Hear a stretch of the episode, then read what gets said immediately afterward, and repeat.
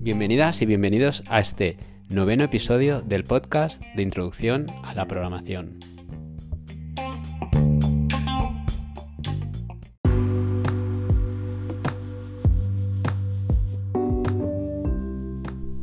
En esta ocasión vamos a hablar de un tipo de dato estructurado que, a diferencia de los arrays, que nos permitían solo almacenar datos homogéneos, en este caso vamos a poder almacenar datos heterogéneos, es decir, diferentes tipos de datos asociados pues, a este registro. De esta manera, si necesitamos tener un entero, un real asociado a un identificador, a una variable, podremos definir previamente un registro y de tener pues esos dos tipos de datos asociados a dicho registro. Cada uno de los tipos de datos lo vamos a denominar campo del registro. Y lógicamente tendremos un identificador para el registro y un identificador para uno de los, cada uno de los campos del registro. La sintaxis de los registros en Pascal es la siguiente. Primero indicaremos el identificador único del registro. Lógicamente esto siempre dentro de esa zona de definición de tipos de datos personalizados que vamos a hacer nosotros, siempre dentro de ese type, después de esa palabra clave. Tendremos entonces ese type, ahí definiremos los tipos que queramos y si queremos definir un registro, tendremos primero que definir el, el identificador, ese único, igual, y aquí es donde utilizaremos la palabra record. Es una palabra reservada para indicar que lo que vamos a definir a continuación es un registro y lo que va a estar asociado a ese identificador único es un registro. Luego lo que pondremos son los campos, cada identificador de cada campo. En ese caso pondremos el identificador del campo, dos puntos y el tipo de dato. Si tenemos varios campos del mismo tipo de dato, lo que haremos es poner separados por comas ese listado de identificadores. Si tenemos más tipos, iremos poniendo en cada línea ese identificador, dos puntos y el tipo de dato diferente que vayamos a definir. Podemos definir tanto tipos predefinidos como integer, real, char, booleano, o tipos que ya hayamos nosotros definido, como por ejemplo subrangos, o que hayamos incluso eh, pues eh, definido un tipo de dato estructurado como puede ser un array que hayamos predefinido previamente. Y también podríamos incluso incluir un tipo de dato registro que hubiéramos definido antes. En, ese caso estamos hablando de anidar registros. También, lógicamente, podríamos definir un tipo de dato o utilizar, más bien dicho, un tipo de dato predefinido como es el string, asociado a un identificador de campo. Finalmente, cuando pongamos todo ese listado de campos, pondremos, acabaremos con un end y con un punto y coma. De esta manera, pues podremos crear, por ejemplo, pues una, ficha de un libro, una ficha de una persona, de un usuario, es decir, guardar diferente tipo de información distinta asociada al mismo identificador. Es muy importante recordar que esto es un type, es un tipo de dato que estamos definiendo, una estructura. Esto no es una variable. Luego nosotros tendremos que, en la zona de variables, de declaración de variables, después del var con v, ahí pondremos pues esas variables, esos identificadores de esas variables asociadas a este tipo de dato, en este caso registro que nos estamos creando. Por lo tanto, si por ejemplo me he creado una ficha pues para una biblioteca con una serie de campos, pues si el registro lo he definido en el type como tficha, pues ahora en el var, en la zona de variables, pues pondré ficha o como lo quiera llamar a esa variable, dos puntos y ese tipo de dato que me he inventado. Más cosas que tenemos de los registros. Dentro de un registro, como he dicho antes, podemos tener un, un array, pero también podríamos tener un array de registros. Es decir, yo podría definir previamente un registro en el type y luego definir dentro de ese mismo type un tipo de dato array que fuera un array, por ejemplo, corchete de 1 2.50, es decir, de 50 posiciones, cerramos corchete, o ese T registro, de ese registro que me he inventado. Por lo tanto, en ese caso, cada una de las posiciones de ese array, cada, cada posición del array será un registro completo, con todos sus campos, todos esos campos que hayamos definido. Así que tendríamos como una especie de base de datos en ese caso.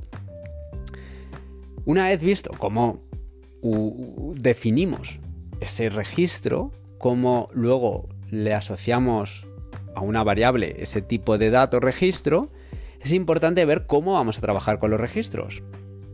Y para ello, lo que vamos a hacer es conocer cómo asignamos un valor a un registro. Nuevamente, al igual que nos pasaba con los arrays, que yo no podía, por ejemplo, almacenar en un array de enteros un número directamente asociado a todo el array, es decir, tenía que ir a una posición concreta de ese array para almacenar ese valor, para asignar ese valor.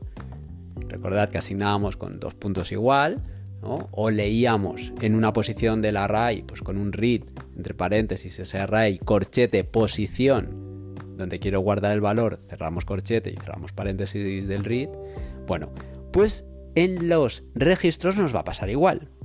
Yo voy a tener que guardar en un campo concreto de ese registro. ¿Cómo lo haré? Pues poniendo el nombre del identificador de la variable asociada a ese tipo de registro, punto, y el campo en el que quiero guardar el valor. Eh, ¿Qué nombre será ese campo? Pues dependerá del nombre o del identificador que yo haya puesto cuando he definido ese tipo, ese tipo registro. Esos campos serán los que utilizaré luego seguido del punto. Lógicamente, lo que hay delante del punto, el nombre de la variable, pues si tenemos tres variables distintas con el mismo tipo de dato registro, pues esa parte cambiará según el nombre o el identificador de la variable. Pero lo que va después del punto, e, ese campo, ese nombre de identificador del campo, eso siempre va a ser el mismo. Y eso es lo que nos va a permitir guardar información ahí. Nuevamente, ¿cómo? Pues asignándola después del punto y el nombre del campo, del identificador de ese campo, dos puntos igual, y el valor que queramos guardar. Eso si lo hacemos dentro del propio código. Recordad que en ese caso ese valor que guardemos tendrá que ser del mismo tipo del dato del campo. Es decir, que si mi campo, por ejemplo, nombre es un string, pues tendré que guardar un tipo de dato string, una cadena de caracteres. Si, por ejemplo, tengo un punto, un campo punto que se llama número y es un integer, pues tendré que guardar un entero. También podré utilizarlo nuevamente con un read, por ejemplo. Es decir, yo podré hacer un readline, entre paréntesis, poner el nombre del identificador de la variable, tipo registro, punto, número, y cerrar ese paréntesis. Entonces, si el usuario escribe un número, se guardará en ese campo. Y lo mismo con un write. Yo podré mostrar el valor de ese campo poniendo ese nombre del identificador de esa variable, punto y el campo que quiera mostrar. Por lo tanto, si yo tengo un tipo registro con cinco campos y quiero guardar todos los valores o, rellenar ese registro con todos los valores en cada uno de los campos, tendré que utilizar 5 readlines o 5 asignaciones y si quiero mostrar todo el valor de ese registro, necesitaré pues una línea o un line, lo puedo poner con coma separado, lo que sea, pero tendré que llamar a cada uno de los campos para mostrar todo el valor. Lo mismo que nos pasaba con los arrays, que teníamos que recorrer todo el array si estaba completo y queríamos mostrarlo completo. Si además tengo un array de registros, en ese caso pues tendré que recorrer todo ese array de registros y para cada una de las posiciones recorrer todas esas, es decir, o mostrar todas esos esas, eh, nombres o esos identificadores de los campos que está formado ese, ese registro. Y eso es muy importante tenerlo en cuenta.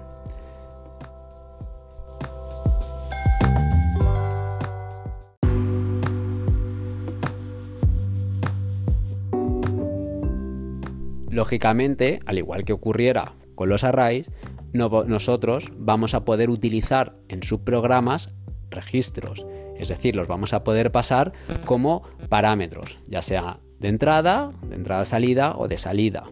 Pues de eso dependerá si el cómo definamos ese parámetro en el, en el subprograma.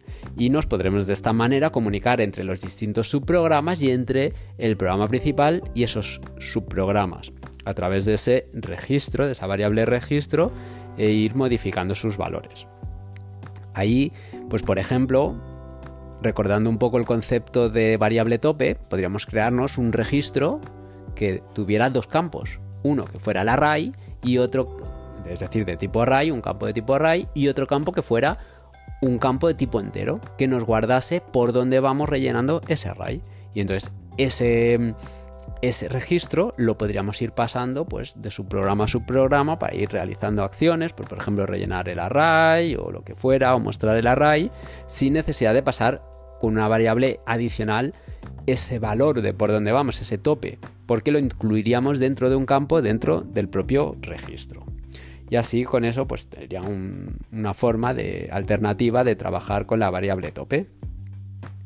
Y con eso pues habríamos visto de manera general el tipo de dato registro. Así que nada, os animo a seguir escuchando este podcast y en siguientes episodios hablaremos ya de ficheros.